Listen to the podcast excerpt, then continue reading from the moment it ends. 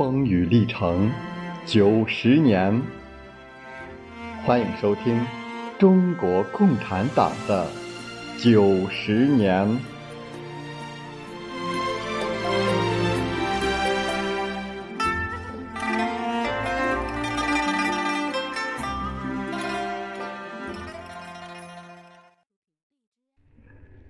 中国是一个历史悠久的东方大国。中华民族以自己的勤劳和智慧，曾经创造出辉煌灿烂的古代文明，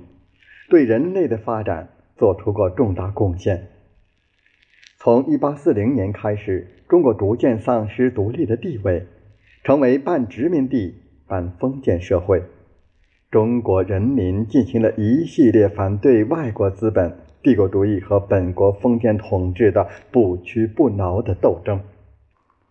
中国共产党就是在这样的历史大背景下产生的。十九世纪初，当中国处在封建社会晚期时，西方资本主义正在迅速发展起来，向外实行大规模的殖民主义扩张。古老中国遇到空前严重的挑战，面临极其深刻的生存危机。一八四零年。西方头号资本主义强国英国发动侵略中国的鸦片战争。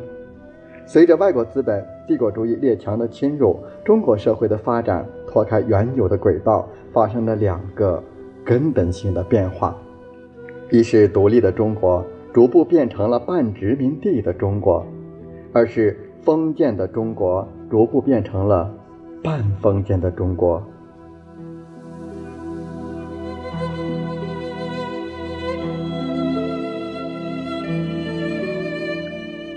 资本、帝国主义列强通过对中国的多次侵略战争，其中著名的有1840年至1842年英国侵略中国的鸦片战争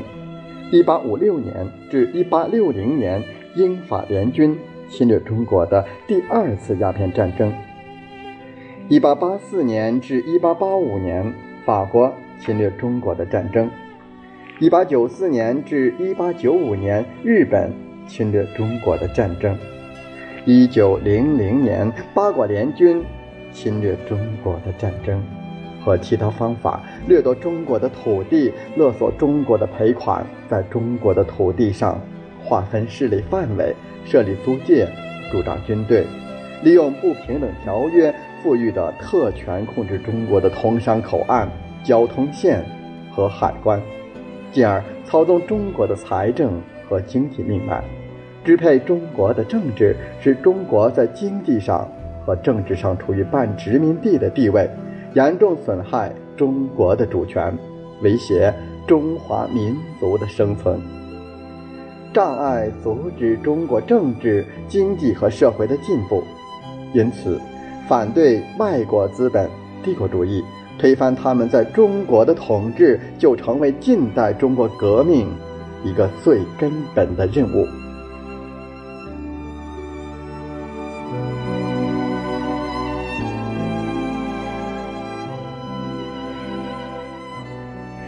外国资本的入侵，促使中国封建社会逐步解体，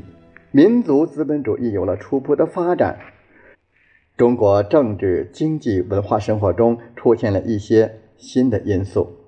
但是，帝国主义和封建主义的压迫下，中国资本主义发展缓慢，力量软弱，大部分与外国资本、帝国主义和本国封建主义有着千丝万缕的联系。而封建剥削制度的根基、封建地主的土地所有制和地主对农民的剥削，依然在中国社会生活中占着支配的地位。占农村人口不到百分之十的地主，占有百分之六十到百分之七十的土地，而占农村人口百分之七十的贫农，连同雇农，却没有或只有少量土地。无地或少地的农民不得不租种地主的土地，并把自己收成物的四成、五成甚至六成、七成作为地租交给地主。在这样的经济基础上。社会的上层建筑只能仍由封建主义占支配地位，近代中国封建制度的政治统治，在辛亥革命前表现为皇帝和贵族官僚的专制统治；在辛亥革命后表现为封建军阀官僚统治。三纲五常等旧礼教依然牢牢束缚着许多人的头脑，因此反对封建主义。推翻其经济基础和政治统治，就成为近代中国革命又一个最根本的任务。不忘初心，牢记使命。欢迎继续收听《中国共产党的九十年》。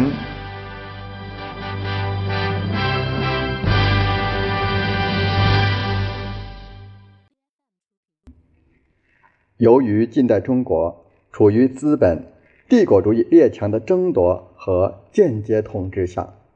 辛亥革命后，帝国主义列强分别支持中国不同的军阀割据势力，使中国在很长一段时间内处于分裂状态。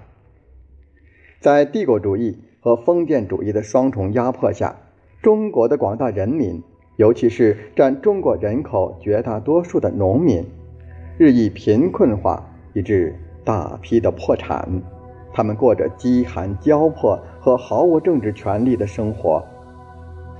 中国人民的贫困和不自由的程度是世界所少见的。因此，帝国主义和中华民族的矛盾，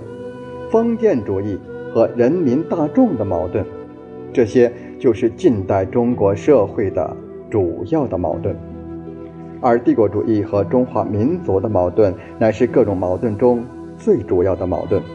这些矛盾的斗争及其尖锐化，就不能不造成日益发展的革命运动。伟大的近代中国革命是在这些基本矛盾的基础之上发生和发展起来的。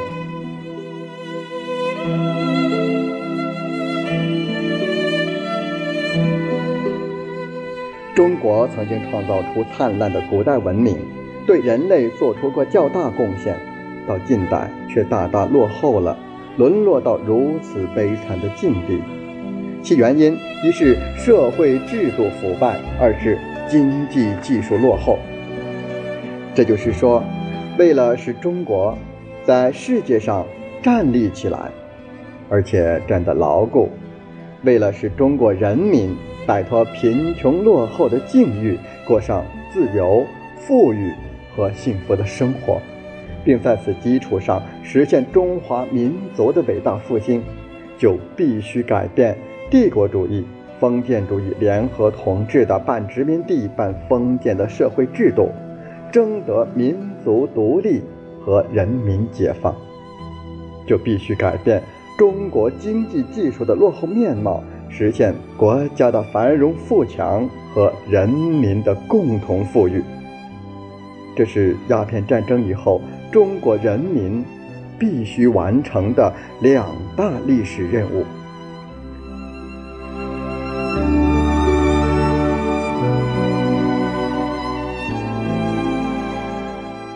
争取民族独立、人民解放。和实现国家富强、人民富裕，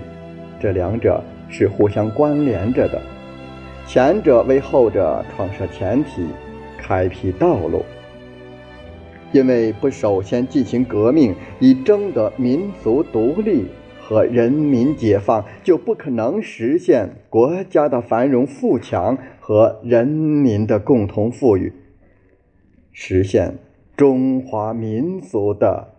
伟大复兴。